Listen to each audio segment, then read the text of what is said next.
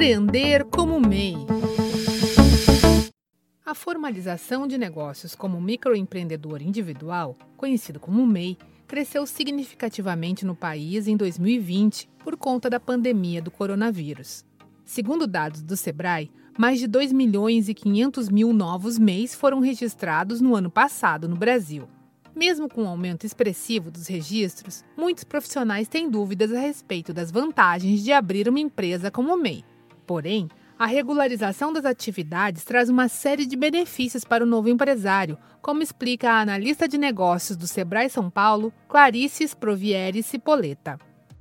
Ele tem as vantagens de no momento que ele se formaliza, ele cria uma identidade para a empresa dele, isso gera confiança para os clientes, ele consegue vender para outras empresas, ele consegue emitir nota fiscal e vender para outras empresas, acessa crédito de uma forma mais simplificada, com taxas diferenciadas específicas para o microempreendedor. Ele ganha a estabilidade de ter uma contribuição para o INSS, porque a contribuição que ele paga do MEI, o imposto gerado para o MEI, uma parte dele é revertida para a contribuição do INSS, então ele fica assistido para um acidente que ele venha a sofrer, para uma necessidade que ele tenha, auxílio maternidade. Ele tem uma série de benefícios pelo INSS, estando formalizado como MEI.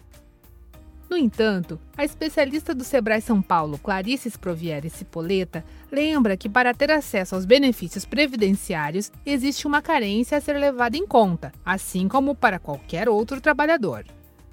O INSS ele tem as regras que valem assim de forma generalizada, né? Eu preciso estar contribuindo com o INSS por um período de 12 meses para começar a ter os benefícios, a grande maioria deles.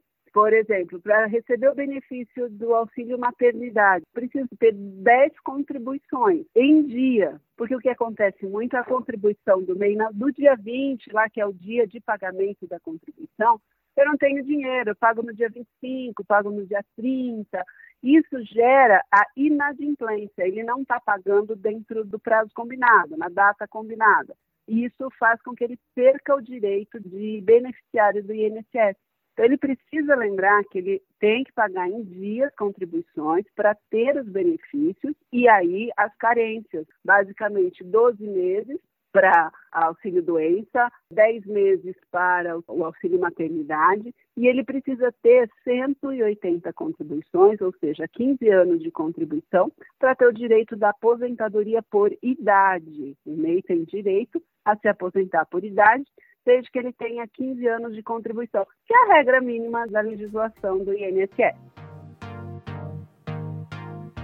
Você acompanhou o segundo programa da série Empreender como MEI, do Sebrae São Paulo, para a agência Sebrae de Notícias. No terceiro episódio, entenda quais são as obrigações do microempreendedor individual e o que pode acontecer se houver descumprimento de algum desses deveres. Para ouvir todos os programas, acompanhe o Sebrae São Paulo nas redes sociais. Esta série tem produção, entrevistas e edição de Giovanna Dornelles e locução de Tatiana Pidutra, da Padrinho Conteúdo. Até a próxima!